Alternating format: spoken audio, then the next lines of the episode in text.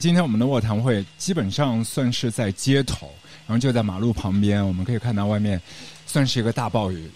我们因为在这阁楼上面有四只啊，对，然后三只比较轻盈，加上我一个庞然大物。因为你主要是你的重量，好吧？你一坐，然后就不能再上来。同学报号一下，你是谁？啊，我要报号码？哦，我是喵。啊，然后还有另外的我们的好朋友花露水。大家好，我是花露水。大嘉宾阿四。Hello，大家好，我是阿四，耶哟。然后我们反正就风雨无阻。今天好像是说了要来台风，我看那个机场的航班都取消了，但是我们就风雨无阻嘛，哈。撸啊撸狗，我房撸狗。在音乐的创作过程当中，其实人跟人的交往也是特别有趣的一件事情。因为阿四就是 crossover 的这个音乐人太多太多了。呃，像之前有 U 改林宥嘉、徐佳莹啊，最近好像有汪苏泷啊，然后在前一阵子还有郭采洁。对对对对对，但是我们大多数都是隔空合作的呀。就像我和汪苏泷，就是最早的时候一四年还是一五年见过，然后之后就再也没见过，就是网友了。然后，但是呃，这前段时间，前两年吧，帮他写了一首歌，歌歌词，然后去填词，然后后来我才知道，我我有好几个竞争对手。这他其实这首歌发给很多人去编，就我跟贝勒有说过，我的竞争对手是周耀辉。哦，神级人物。不是，然后，但是我赢了。哇，站在神的肩膀上。没有开玩笑，开玩笑，是因为可能那首歌的他想要的感觉，我的比较接近。他好像当时说找这首歌找了好多人作词，都不行，就他觉得都不对，然后最后抱用绝望的心态找了我嘛，然后我很快就交给他了，他说就是他了，就是反正特别有意思，然后我就觉得嗯，但是我后来他不是最近又问我要要写词了嘛，嗯，然后花露水也在，我们老在一起，然后然后我就说不行，就是不想，就是就是我不知道，可能我是一个比较安逸的心态。我是觉得写词一方面觉得比较累，因为其实帮别人写词要比比自己写词难，因为其实帮别人写词也是一个定制，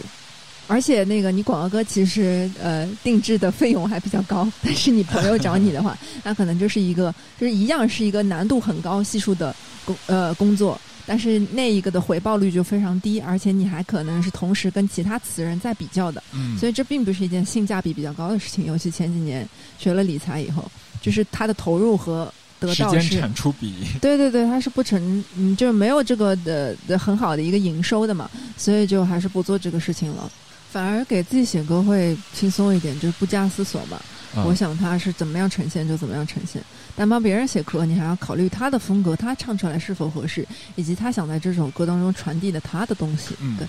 像和郭采洁也是有过几次合作，除了音乐里面，你们在综艺节目里面也是同台去演出过。这也不能叫合作，就是他叫我去，我就去了。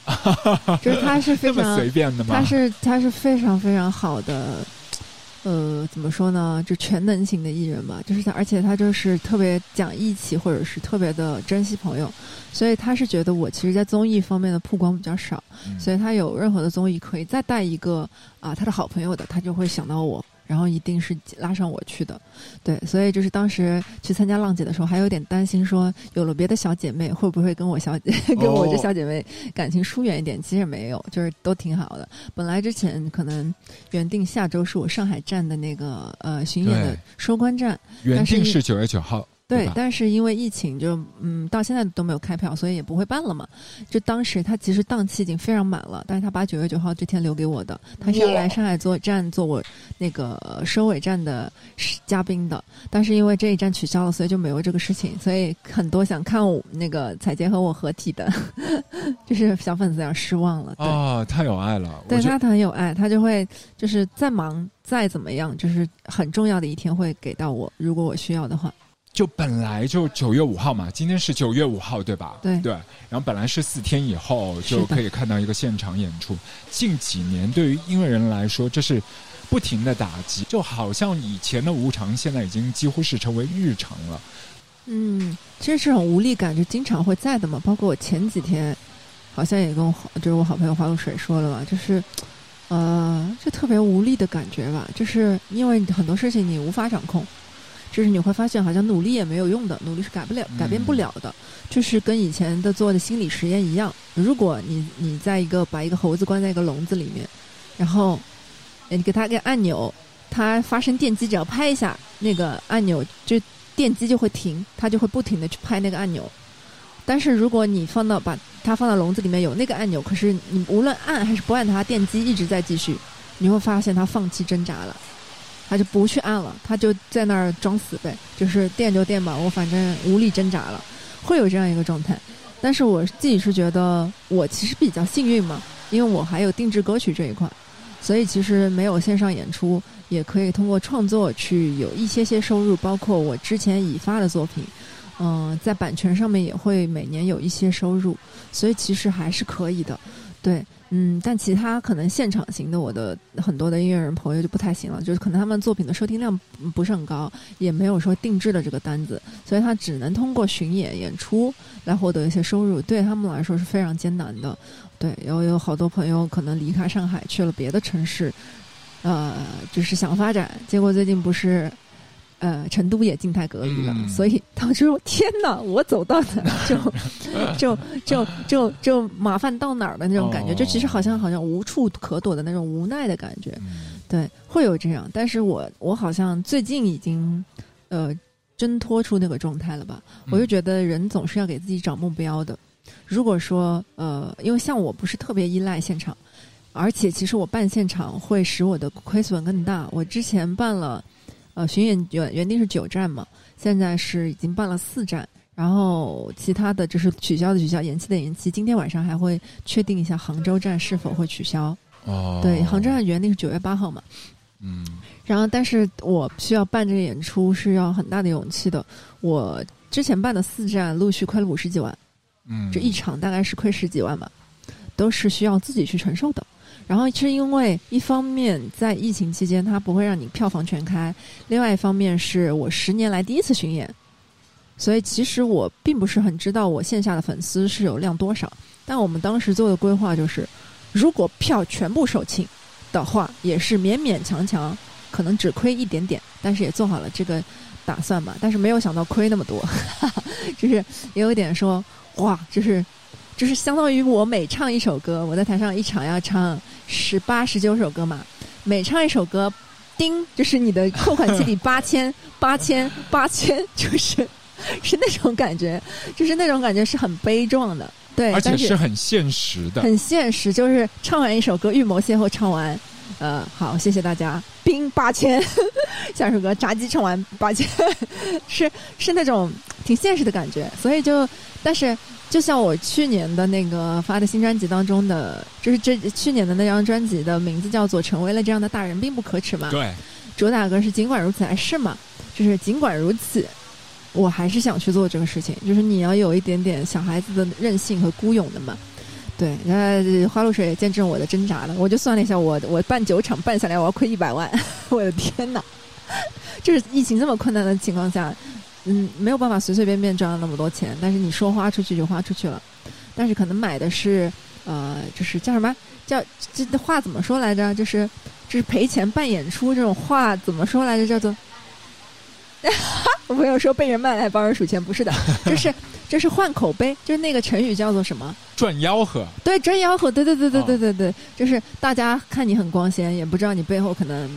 呃，赔了那么多，或者是耽误了别的演出，因为其实我们本来疫情之后的演出，就音乐节，大多数音乐节都在八九月份，因为和我的巡演撞期撞时间，所以我为了保我的巡演，把那些演出也推掉了。然后后来的那些原定我的巡演的站次，却因为疫情取消了。所以其实是一个哇。怎么会那么惨？为什么那么倒霉？双输。对，但是我就像我刚才说的，好像就是已经刚刚过去了这件事情，就是我已经从那个失落当中走出来，好像现在讲讲觉得云淡风轻。但是当时我好朋友不是花露水在我旁边，看到我在那边就是在床上打滚啊，我要怎么办？然后在那边纠结，我我下一站巡演要不要办？再办多办一场多亏十几万，再办一场多亏十几万，嗯就要不要办？然后很纠结，然后就还是咬牙要办嘛。然后也跟公司商量了一下，说一起去承担这个损失之类的，就是对，就会觉得稍微好一点，就有人帮我一起努力做这个事情，对。做出这一些就是要往下走的那个决定，一方面是需要非常大的一个勇气和果断的，因为其实讲白了，就是大家在台上分享的东西还是音乐本身，但是承担的那一个举办演出的经济上的代价，就是你和你的团队要去冲在前面，但这一部分又不是让观众都看得到的。是，包括我们下一站不是杭州站嘛？因为就是我的大多数的音乐人朋友，就是我的乐手，包括我的灯光师、调音师等等，所有工作人员来自北京嘛。那主要他们只要去过杭州，回北京就要进行七天的居家隔离，对他们工作其实影响是非常大的。所以其实要办的话，是真的是困难足足，不只是钱的问题，是大家所有人的行程以及回去之后的居家隔离的问题。那我是不是也要承担他们居家隔离的这个亏损？所以其实是非常大的压力的。对，上上海站不办还挺可惜的，因为是你的主场嘛。对，是我主场，而且我们上海站的舞美的钱还会再翻倍，就是会亏更多。但是就是会会用更好的，应该是亚国内还是亚洲区域第一次用的一个舞美的设备。对的，然后我经纪人早早就我们就找好了。就是想说，在上海的时候，因为别的场子就小场子，呃，八百人、六百人这种，没有办法这么舞台就很小，没有办法搬搬一个很大的东西上去，就很可惜，这么好的一个设想和美好的呈现，呃，无法呈现了。而且我们前期这些所有的舞美的东西、灯光的设计，然后 VJ 的设计，相当于只用了四场，今后可能明年巡演也不会再用这一套素材了，所以是非常的、非常的浪费的。但没有办法，就是要去承受这个，就是要接受已有的现实嘛。对，要去接受它。因为这个就发生在当下，就是活生生的一个浪头打过来，我们不同的一些个体都会被击中不同的一些部位，都是要害部位，然后都会有一些我们觉得自己没有办法去承受，但到头来还是走过去，走过那个坎的那个部分。其实我也想问，嗯，阿四，就上海这片土地。哪一个区域对你来讲是感情最深的？我其实并不是 怎么说，这我好像好大多数创作人聊起来都会有乡愁这种。我其实觉得我并不是一个特别我什么上海土生土长的小姑娘，我就觉得我就是个江南的小姑娘，因为我是在郊区长大的，我在闵行区嘛，所以我小时候可能就是在。土坡上，我也不知道，这不是那种大家想象当中的那种上海老弄堂，哦，也不是那种，对，所以就是我是觉得自己没有特别的一个特别强的概念，自己是，呃，上海是土著或者这种，没有那种刻板印象，对我是闵行土著，因为闵行没有那么。多市井的气息，就是小土坡，就是我印象的。我还去我家小区对面，就小时候那个一个废弃的工厂，还摔破脖子，差点一命呜呼啊！所以我的岁的时候，嗯，六七岁吧，然后特别傻，而且就是一个破弃的一个废弃的工厂，然后有一个破铁门，就可以是就转来转去嘛，小孩可以荡在上面转来转去。然后我小时候特别傻，而且小时候又是被霸凌的对象嘛，人家有什么危险的活动，就会说：“哎，你你去。” 对，然后我就老老实实、屁屁面面去了，然后结果在上面荡啊荡啊荡，荡着荡着发现他们都在笑，因为他们看到那个铁门好像有一些要坏了，要坏了，结果就从那个铁门果然摔下来，然后那个下巴大动脉这边一大道一大摔了一个大口子，然后呢血咕咕的流，就在我那个人傻掉的过程当中，我看到一群小孩鸟鸟兽状全散了，没有一个小孩在旁边帮我，也没有小孩帮我去求救，我就只好。自己抢就捂住，然后哇，又在哇哇哇大哭，然后又在飙血，就那个血，你手按住它，还在飙出来，你知道吗？然后我就捂着手，然后还好就在小区对面嘛，然后跑回去求救。然后有一个好心的邻居，正好好像当时有车的人也很比较少嘛，他正好有车。然后我当时我记得我穿了一件黄色的毛衣，然后我爸就在旁边的什么工厂里面。然后邻居就赶紧说：“你赶紧上车，然后叫上我爸。”然后我爸看到我，就是我爸好像从来都没有哭过，只有那一次看到自己的女儿，就是那个用毛衣顶着那个，就是捂着那个下巴，然后整件毛衣全是血，全是血，然后就是一个小孩能出那么多血，他也傻了，然后赶紧去医院，然后一边抱着我去医院，就一边就是开，就是他邻我们邻居开着车嘛，然后一边哭。就是我哇哇哇哇，我我小时候不懂了，我也不知道我要死了。对，然后去医院的时候才知道，医院说还好来得早，再晚几分钟就命就没了，他就赶紧把这个大动脉缝上。就是小时候可能是一个很没有存在感，或者说这种应该叫霸凌吧。小时候我也不懂嘛，小时候我就觉得为什么大家不喜欢我，为什么为什么我做事情老是很倒霉，或者我嘻嘻哈哈找他们玩，他们就那个给我比较冷淡的回应或者不好的回应。所以小时候不懂嘛，只是觉得是不是我的错，我呃所以这么不招人喜欢。然后长大以后才知道，哦，原来这个是叫霸凌呀。对，嗯，对，所以但是有人又说什么，呃，叫什么来着呃不必什么不不必死不必有后福啊，啊，大难不死必有后福。大难不死必有后福，有可能就老天就开眼嘛。就是我爸妈都属于那种老实人，就没有特别，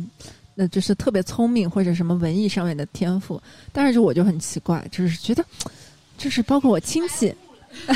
下去的时候，和弦全进你脑子里了。那时候六七岁，那也不至于，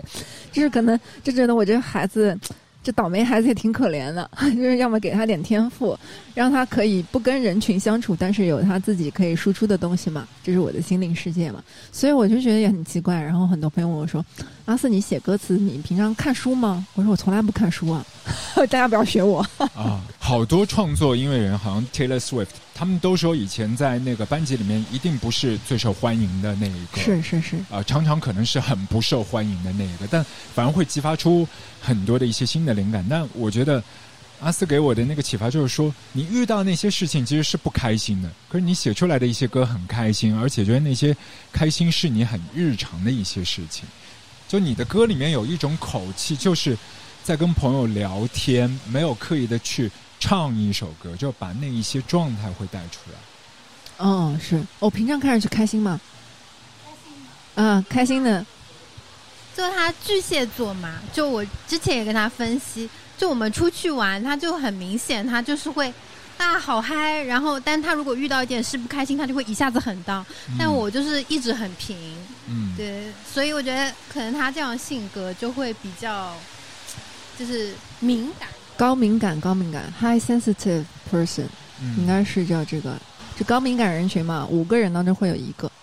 就是我发现，比如说玻璃心，或者你能呃人你对面坐着你朋友，你能观察到他的心情好或者不好，因为别人的一句话，你就会想非常非常多，非常在意别人的评价，等等等等等，全部中招。就是，嗯全部啊但是高敏感他也说了，如果高敏感可以把自己的高敏感。呃，运用起来的话，是很适合作为一个创造型的人才，因为他可以去写东西，然后创作东西，所以就是你所有的呃命运给你的弱点，你是可以把它变成铠甲的嘛。创作的过程其实也是一种赐予的礼物。对自己玩，就是呃呃，可能是我自己太有趣，不喜欢跟别人一起玩，这是我新专辑当中的歌曲嘛。对，嗯，我我跟你也有过一一次比较相近的霸凌经历，哦，是不是？是不是？是不是？但因为你的故事，但因为是 INFP，所以呃，就是就是很像，也是也是邻居，就很多小朋友嘛，是的然后是的他们知道我怕虫，嗯然后呢，就有一个最坏的小朋友，然后呢，他把自己养的一盒蚕宝宝嗯，端出来给我看，而且他在给我看之前，他还骗我说：“我给你看一个非常好玩的东西。”然后我就很期待，就是两眼放光的在那边看。然后他就拿出一个盒子，我以为盒子里面是一些很梦幻的东西，然后怕他一打开，里面全都是蚕嗯蚕宝宝，你知道吗？是是是，就现在我倒是不怕了，我还觉得蚕宝宝蛮可爱，它吃桑叶的样子还蛮萌的。是的，但那个时候就小时候，就跟你年纪应该差不多的时候，就很怕很怕那种就是蠕动的那种虫。对。然后他就是知道我怕，你知道吗？然后还对着我说：“好玩吗？好玩吗？”然后就不断朝我逼近，然后我就很害怕，我就往后退，你知道吗？嗯因为他们特意就选在一个就是后面是有楼梯的一个地方，啊，太坏了！然后就一直逼着我说好看吗？好看吗？然后我就一直退，一直退说，嗯、然后我就啪摔下去了。天哪！然后还好，而且就是我就是那个摔下去，但我没有像你那么惨，就摔都都血。嗯然后我就摔下去以后，可能撞到头了，然后我就昏过去了。我的天呐，那也很严重 昏过。去了以后呢，所有的小朋友都做鸟兽散跑掉跟，我一样，就没有人去跟你一诉家长。模一样，就没有任何人 帮我或者去叫人什么的，我就在那儿躺躺了一会儿，自己醒了，自己醒了以后，我就像没事儿一样，然后自己就走回家了。天哪，你小时候也是不懂，要是真的想很多，就不懂啊会很难受，很难受。而且就觉得，哎呦，刚刚是不是就摔了？好像还晕了一会儿，然后就自己就走回去了。因为也没有什么血，也没有什么东西的，后面也没检查吗？后面也没怎么样，就就回去了。就是嘛，我怎么没有什么礼物？可能一定要见血吧，我也不知道，我也不知道。做陶艺，没有没有没有，喵就是很喜欢画画嘛，也是创作，也是创作。，对，可能也是一个逃避的方法。是是是，他会把很多的这些就是情绪都放在话里，就是拿走一些东西，总会又多出一些新的一些礼物。可能就像二零二二年的当下，我们真的每一个人都失掉了好多，就可能那一些部分我们都没有办法替别人去说话。但不管这个人表面看上去是如何的日常平常，但其实每一个人的经历只有他自己在真正的经历。所以真的是不简单。我不介意你慢动作，也不介意这次先擦肩而过。吃一人份的饭，刷一人份的碗，真的我并没有觉得人份的街，买一人份的答案，真的我并没有觉得孤单。我相信你正在与我相遇的路上马不停蹄，所以当我拥抱整个世界的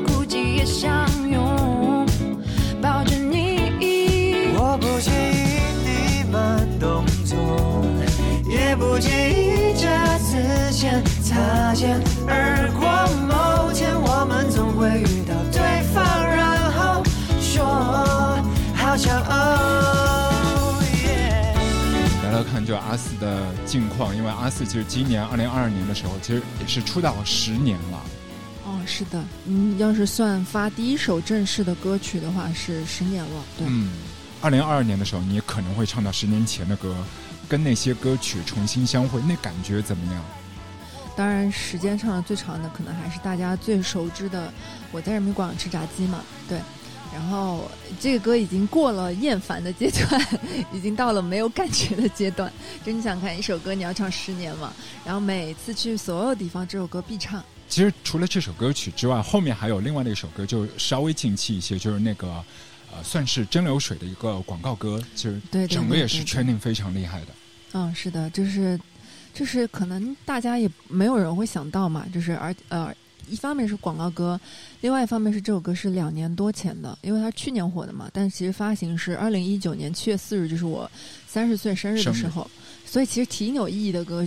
一首歌，但是当时发完了以后。咦，好像没有得到我预期当中，就是我觉得这首歌特别流行嘛，然后应该会受到很多人共鸣的。但可能是因为我们推广方面预算有限，虽然它是广告歌嘛，因为可能就是大家觉，就是可能广告商觉得我就是想出一首歌代表自己，也不想特别去宣传。然后可能两年后突然火了，两年后的夏天，然后而且是多方联动吧。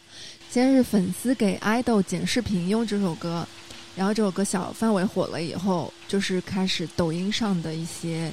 嗯呃新人新人账号或者是刚起来的一些萌新的账号，因为这首歌翻唱这首歌以后是圈粉无数嘛，就是一下子增了，然后就使得整个全网都在翻唱，然后抖音唱一波，然后我在 B 站上面也发起了二创，然后 B 站上面再走一波，然后到了呃八月份九月份的话是全球。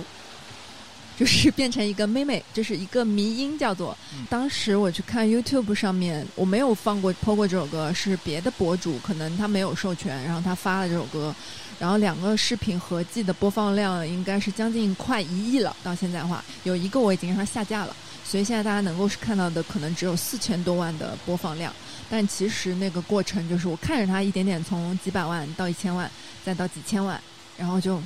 哇，就蛮意外的。然后会在下面看到有不同语种的留言，所以说会说这首歌很好听，或者这首歌哎很很很舒服的感觉。所以我就一下觉得，原来其实你的音乐是可以突突破就是语言，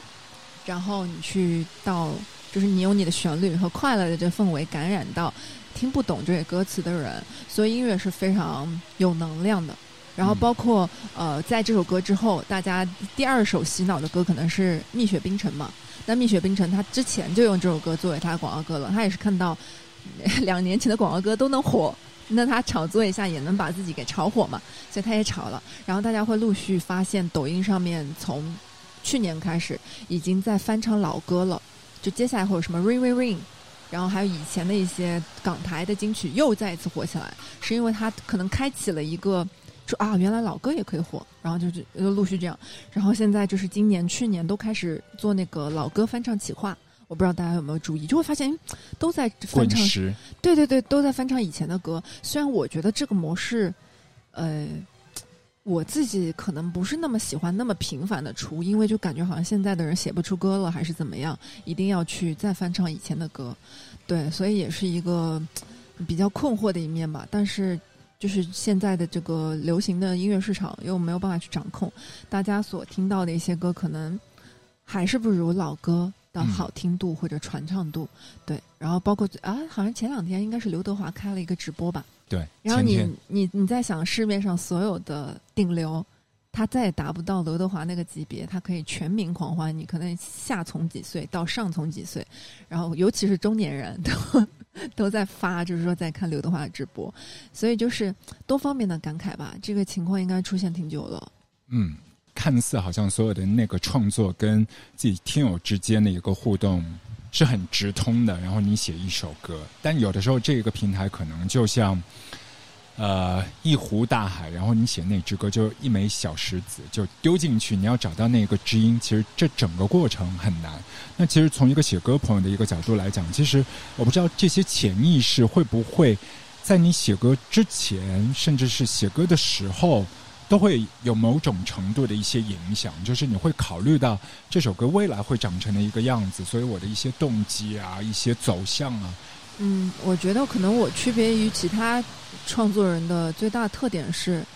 我从一开始就是这样的，就是我从始至终没有变过，因为我自己喜欢好听的旋律以及呃传唱度比较高，就比较顺口的歌词嘛，所以我从开始写歌到现在一直是这个路线，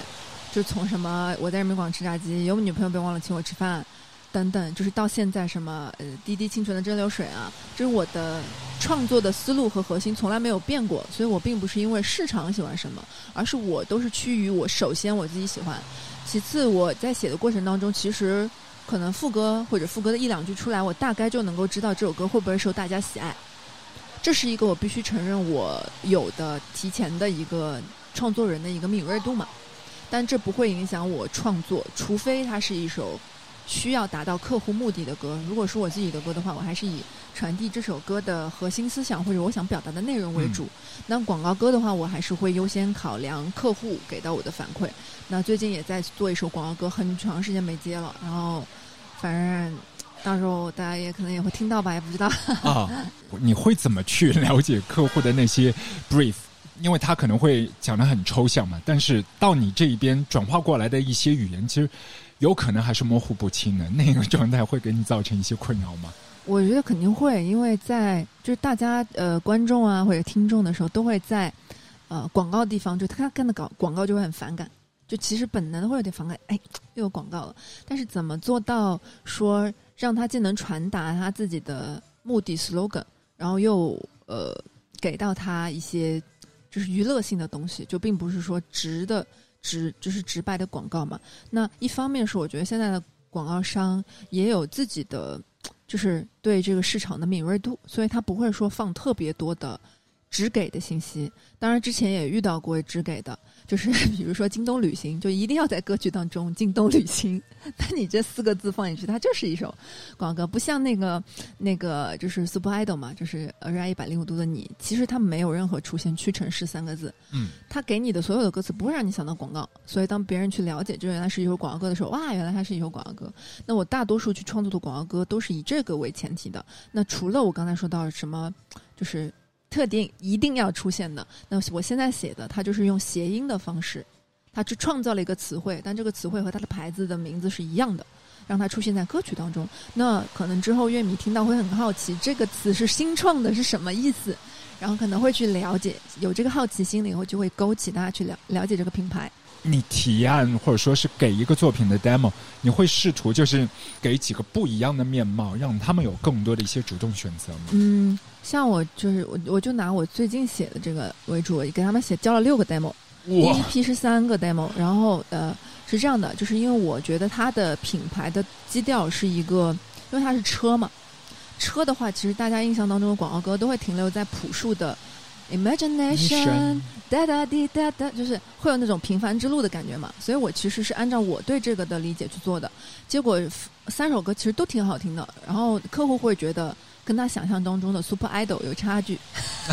因为他想要 Super Idol，但是你如果一个车子用这种 Super Idol 的，就是它其实是调性是不符合的，嗯所以只能我在后期调整，然后给他又加交了三个版本过去，然后他选了一个，然后接下来正现在正在编曲当中。那我呃再说回来，就是怎么去和品牌进行一个这样的呃沟通。比如我嗯、举个案子，就是我第一首广告歌，呃也是京京东和中国电信合作的。然后呢，那中国电信它其实是一个电话号码，那所以我第一个想到的就是能不能和电话号码联系在一起。之前范晓萱也有也有数手电字恋爱，哎，对对对对对，像说这样的话会很有趣。哎我不想在里面穿插京东，也不想穿插中国电信，所以就跟对方的，就是我们一起探讨下来聊下来，就是哎，我们做一个，因为和中国电信合作，所以他可以开一个特定的号码给我们，所以我就在歌曲当中只要传递这个信息就是了。然后啊，虽然我在歌曲当中还是很硬的插入了“京东”两个字，因为甲方爸爸必须要求，就是呃，我没有在吐槽京东的意思，因为合作好几次了。就是这种，我希望以后就是可以少出现一点，因为就他也应该是呃，现在看到了去年的 Super Idol 的成功，也应该相信歌曲哪怕不提到任何的品牌的名字，也有可以传播的一个方法啊。然后继续说，然后我们就开了一串号码，然后这首歌的副歌就是这个号码，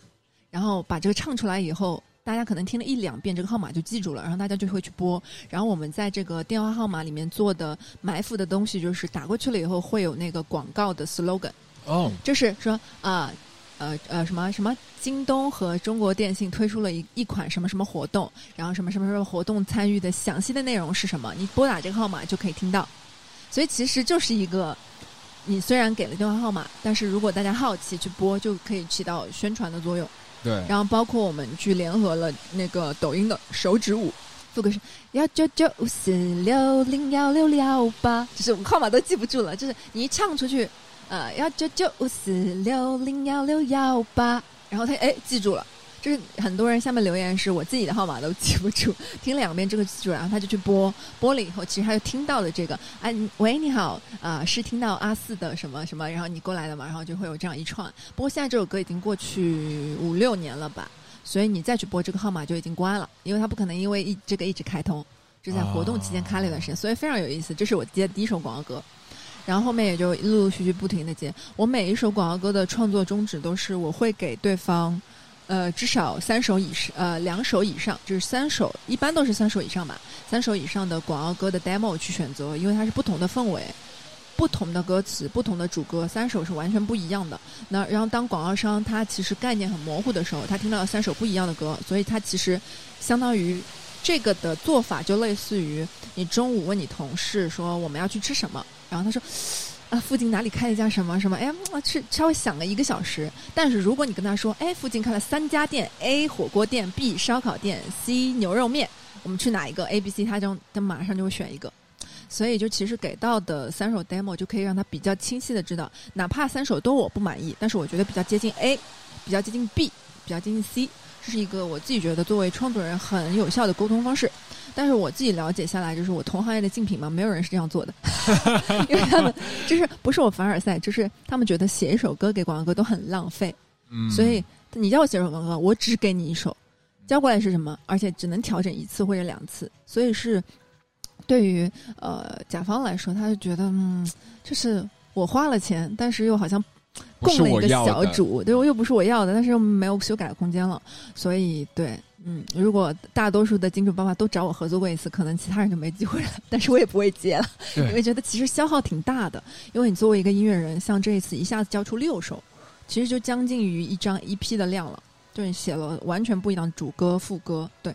听下来是觉得阿四就特别享受这样的一个好像被折磨也好，或者是主动去寻求不一样的一些面向这样的一个可能性。我觉得你是享受这个过程。我们说到很多品牌都有自己的调性啊、主张啊，但其实每一个品牌背后运营的都是活生生、鲜活的，有自己整个审美体系的一些个体、一个团队一起构成嘛，所以。跟那一些的品牌的市场部也好，或者是你自己去跟他们提案也好，去想象的那个画面，那些都会作为你觉得是一个创作的源泉吗？那还真不是，因为所有找过来广告商拿的案例都是我以前的歌。啊，就是我要一首看到这个好，我想要一首《炸鸡》这样的歌，我想要一首《姗姗来迟》这样的歌，我想要一首《Super Idol》这样的歌。而且我很搞笑的是，我之前遇到我别的制作人，他说他接到别的定制歌曲，也是发过来案例，就是那个《热爱一百零五度的你》嘛。他就说，然后我说，嗯，这首歌不之前来找过我，但是我就觉得我想休息一段时间，因为我觉得的确觉得，虽然我写的创作过程是又痛苦又开心的，但我尽量觉得作为创作人还是少去做一下这件事情，而且我自己觉得，就是我好像有点凡尔赛了，因为我是觉得让我做任何一首广广告歌想超过 Super Idol，应该是不可能了，因为 Super Idol 不只是国内火，然后还火东南亚，然后接下来就是全球火，对，什么东西啊？啊，这是阿四的歌唱响伦敦街头，我想点开看一下，这是伦敦街头有人在唱吧？我听看一下。呐，画面是配了一群伦敦骑车的人，就是他是那种欧美的一种很很常见的喝啤酒，一喝啤酒然后骑车的方式，可以说到现在还在火，所以。这国旗歌呢，就是如果你问一下，呃，如果你是一个呃华人留学生，你去国外，呃，问他，他们会说，哎，呃，中就是中文歌有什么嘛？你就可以跟他说无代沟的说，Have you listened Super Idol？Super 啊 Idol，I know this，就是就无代沟。然后之前、去年就开始，就是人家打 DOTA 打网上的游戏，会碰碰到国际的网友嘛，说 Are you from China? I know China Super Idol，就特别搞笑。我各种朋友就给我发这种就是视频，然后反正就是。所以，就是我再话说回来，就是如果你要再做任何一首广告歌，要超过 Super Idol，很难。对，就是基本上没有办法。所以不想说这件事情已经无法超越了，然后我还要自己要去挑挑战它，这个是一点。另外一点是，我觉得其实我作为呃定制歌曲创作者嘛，已经创作了非常多的广告歌了，在这一方面，除非是我没有接触接触过的类型，或者我非常喜欢的品牌，我可能就不那么想去接了。就不是说我写不出来，嗯，都是可以，但是我就不想去接。我所以说也不是说为了赚钱才接广告歌，只是说那一段时间，呃，也没有再出新专辑。然后一八年、一九年就可以试试看写广告歌嘛，嗯那就恰恰饭喽。就是感觉自己也不是演出类型的音乐人，那我就多接一些创作方面的案子。对，所以其实就有点更接近制作，向制作去发展了，就是不是在一个特别台前了。对，这挺有意思的。就因为你接到全部都是命题作文，然后在一个命题作文底下去做一个创作而且他要求的是我重复自己，啊，他不是说你要写一首朴树这样的歌，你要写一首那个就是那个什么《江南 Style》这样的歌，你就再写一首 Super Idol，自己的歌，这是这是一种重复，其实也挺消耗的。但是的确，客户的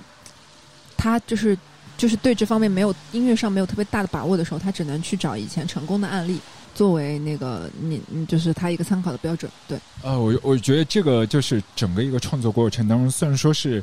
有有很大的一个局限，就是对创作者的一个限制，但某程度有点像戴着镣铐去起舞，就是是它给你限制很多，但你怎么样把这个舞蹈的美感发挥出来是的，是的，是的。嗯啊？然后现在其实你也是有不同的一些形式嘛，你在 B 站上面也会有自己的 UP 主的一些频道。现在尤其是在疫情期间，就是大家面对面演出的机会少了，那隔着一个手机屏幕或者是一个 Pad 屏幕和大家来沟通，这样的一些一次过的 One Take 的这样的一些作品，你自己的感受是怎么样？我其实这方面做的真的还挺少的，我是一个特别懒的人，就是他说：“哎呀，你可以做小红书博主，什么什么博主。”我说：“这样每周两三次更新我不行啊，我办不到。想想看，我是一个我自己有电台的，但我电台上一次更新应该是两个月之前了吧，然后一直在在被催更。报一下你自己的电台我电台叫做 A Four 电台，就是嗯英文大写字母 A，四就是呃数字四 A 四电台。哦，阿四电台，对对对对，到现在从一七一七年还是一八年到现在，已经快三十期了吧。哦，你在那个电台里面聊一些什么？就是我会以主题型的，然后可能上一次聊的就是呃静态管理这件事情，就是啊怎么怎么在家中和自己相处，怎么排解这个郁闷。再再上上一期还讲的是理财，就是会讲的 不同专题嘛，对不同专题的东西，然后讲讲呃最受欢迎的还是什么感情类的。所以我觉得以后如果音乐这块不做了，可以去做个情感博主，虽然不能像万峰那样 骂人骂醍醐灌顶，就是属于那种循循善诱型的。或者是鼓励性的，对，有可能是那样。但是我好像也不是特别喜欢被束缚，就是哎，比如说那个魏如萱，她不是做了那个，她也是电台主播嘛，对对对她，是不是需要每周都要一定要输出？其实是每天啊每天，因为她除了带孩子以外，应该是我我不知道她现在做哪一个时段。花露水知道吗？然后她就是晚上哦夜 DJ 嘛，就就专门有个时间段是她的呀。对，我记得应该现在她是在 Head FM，就是台湾的 Head FM 呀，对呀对呀，对啊呀，嗯，他啊他做了好多年了。啊。我觉得这种持之以恒，可能我也办不到。对，这种呢，我觉得像一个笼子，就是透明的一个笼子。比如说你被安排的 slot 那个时间段是，比如说现在我们的这个时间是晚高峰嘛，四点到七点。OK，那你每天的四点到七点就是你的，你是一只囚鸟，就是那个是你的透明的这个鸟笼，你在里面就要唱歌欢乐，因为你的工作就带给大家欢乐嘛。哦，他还带儿子去上节目啊，算比较自由。哎，但我之前那个什么 FN 一零三点七什么，对呀、就是他有跟我邀请过，说让我做一档节目，但是呢是需要每周交节目的，然后我就望而却步了。就有那个催稿，对，吧就而且得自己自己所有都自己做，选歌，然后主题，然后内容全部是自己做，我一下就被吓到了，我就觉得蛮有意思的，就也许以后我会考虑吧，但现在我觉得自己还是，原谅我这一生不羈放縱，而自由。哦，我好期待，就是说，比如说每个月嘛，至少每个月可以在 A Four 电台里面听到你自己就是吐露心声啊，自说自话啊，然后唱歌啊，或者是是在马路上面随便走，然后就拿个手机录点东西，我觉得也都很有趣啊。因为我觉得你自己性格好像就是不设限的，你好像从来没有我但是很宅啊！就我不高兴出门，真的是很难拉我出门。我这两年已经比以前好很多了。以前可能是我朋友约给我六次，我出平均出来一次。那今天真的是不容易。我想问一下，花露水怎么做到的？你把阿四就是带出门 他提前约了很久了，啊？他其实，在封锁前、疫情前应该就跟我说过了，可以去上一上阿俊的节目。倒也不是说要打歌或者怎么样嘛，就大家一起玩嘛。但我觉得上海好像这个氛围就不像北京或者成都这么好。那其实我心里私心是很想让我身边好玩的朋友都认识的，我我就是这样想的而已嘛。嗯，就就就聊聊天玩玩，就觉得你们应该认识一下，嗯，就约出来了。嗯嗯嗯那我我约你都还好吧？那你也看看你是谁嘛？谢谢您。而且最近就是你和那个花露水还到景德镇去玩了一下，对，我们到景德镇，对他，他去放飞疗愈一下自我，然后他前三天在学做呃陶瓷，哎，收到了吗？现在收到，做的怎么样？我报了三天的课嘛，但然后我就，但我去我之前去大理，我就爱上了喝茶，然后呢，嗯、我就想给自己做一套茶具，那个小的壶啊、公道杯啊、小茶杯，我觉得那个很可爱。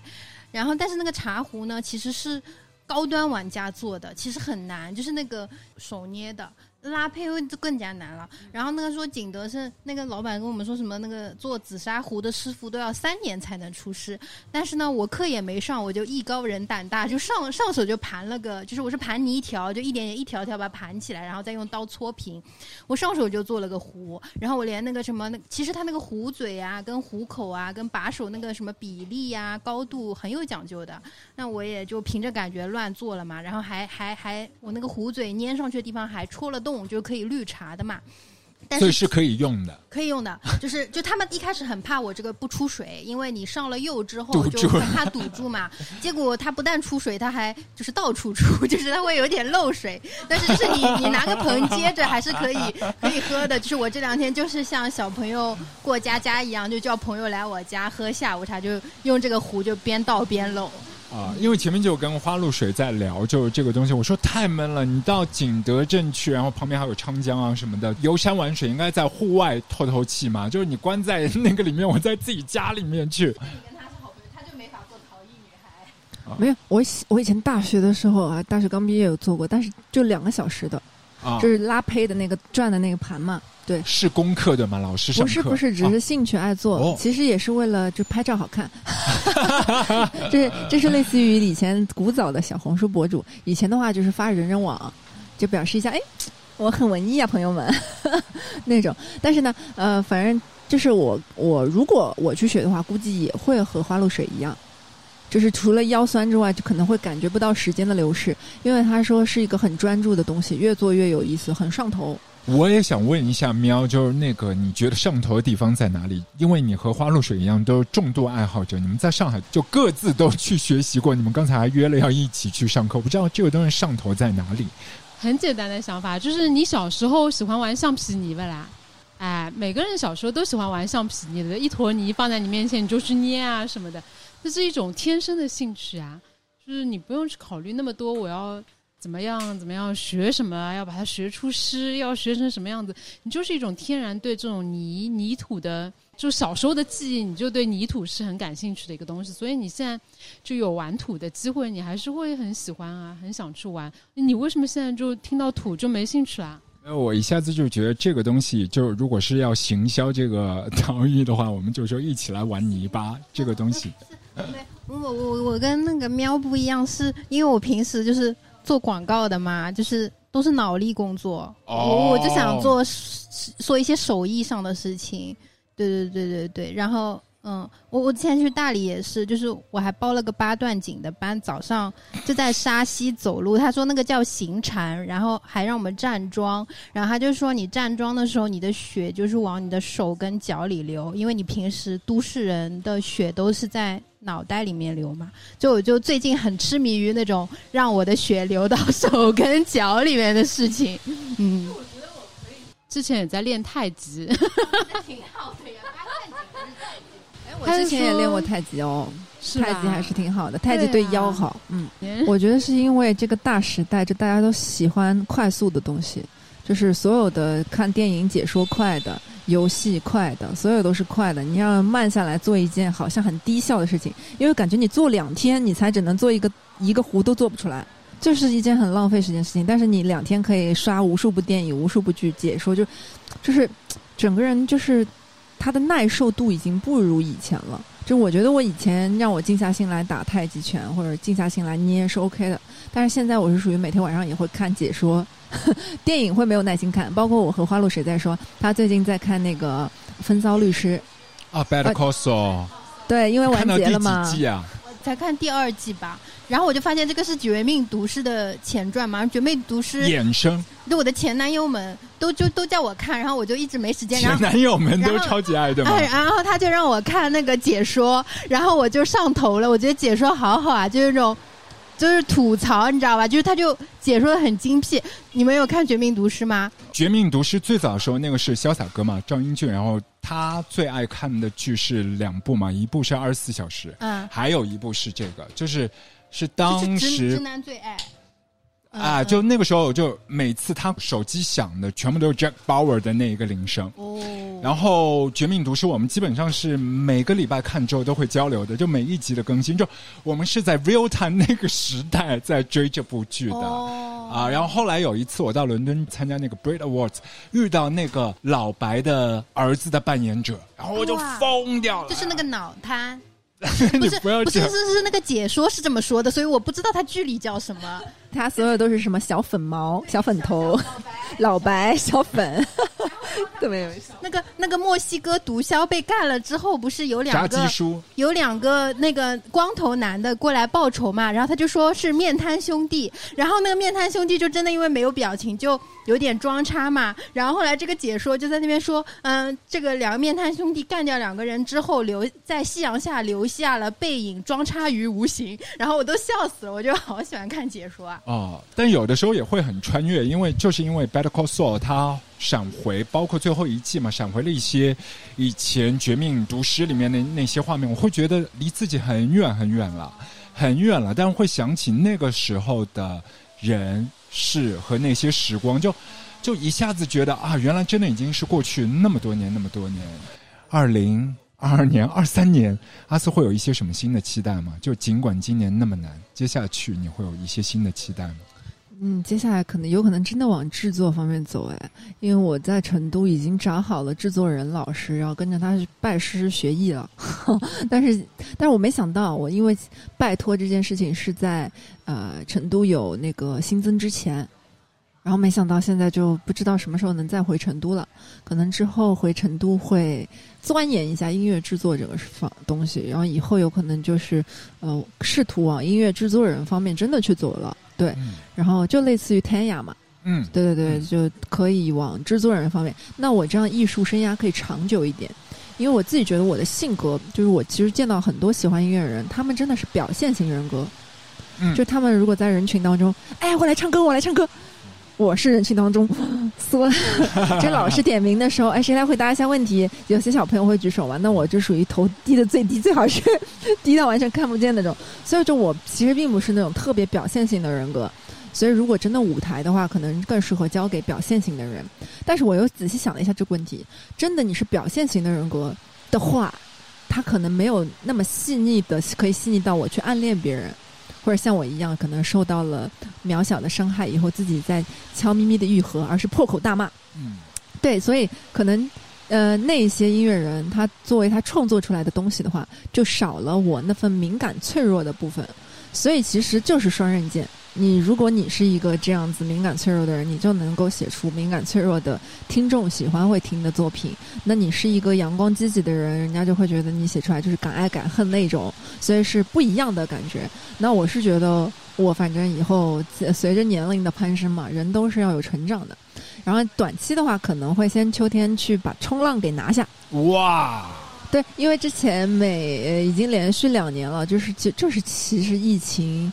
疫情对疫情，二零二零年的秋天第一次去，然后而且还不是我自己想去的哦，我也是和花露呃就是陪花露水去景德镇的原因一样的。我有个朋友，他刚辞职，就是影子。然后他说他特别想去试试看冲浪，我说好，那我陪你。我我感觉我是疗愈型陪伴 陪伴的机器人，需要疗愈陪伴的时候我就好，我在，好像啊，对我好像时间真的很多。然后我就陪他去那个冲浪，结果他没有那么上头，我给上头了。然后我一二年又去了两次，然后今年呃七月份又去了一次，然后今年秋天准备再去一次，因为但是每次去我又感觉我。呃，技术又归零了，因为它就是属于你必须要长期把你那个肌肉记忆、划水的记忆给记住，不然你永远回去以后可能又要再重新开始学一下。而且我每次只待个三四天太短了，所以之后可能会待半个月到一个月的时间。但是因为现在海南也有新增嘛，那也要观察一段时间。对，就真的是很开阔。一方面，音乐的部分你会觉得那个未来的部分是做 producer，然后可能和不同的一些音乐人合作。但生活当中那个巨大的热情，你会把它放在冲浪。因为我想到阿月就以前，张震岳就以前就超级爱冲浪，爱冲浪，爱冲浪。对吧？这我是觉得，因为我在疗愈自己内向的部分，而且以前我可能更不爱出门，那现在的话，可能我应该是从一五一六年就开始，每年都会有几次出国旅行，去比较远的地方，一待就是待半个月到一个月，所以其实是一种出走。所以就是以前可能真的没有那么大的勇气可以一个人出去，现在就发现怎么样都可以，就是你要去即使你很内向，如果你觉得可以打开一点维度，你就把自己打慢慢打开一点。因为我觉得人生它就是一个不断去了解自己、拓宽自己生活维度和广度、宽度的人。然后可能越到后面，你会发现自己是一个越包容的人，觉得见到什么见怪不怪，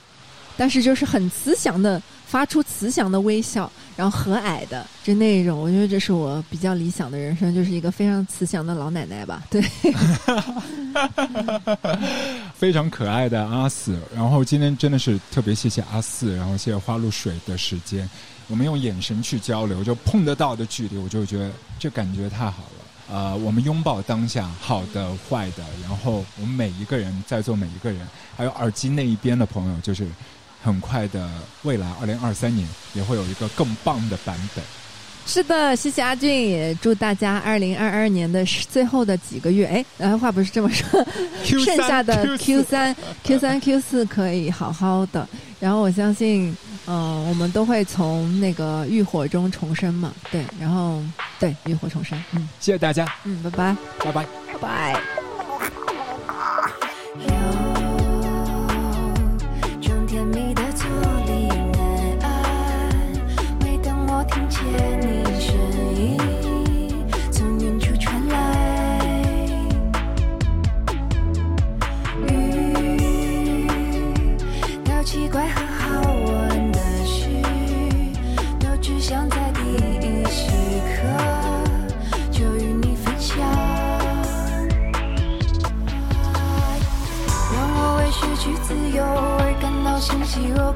的不正常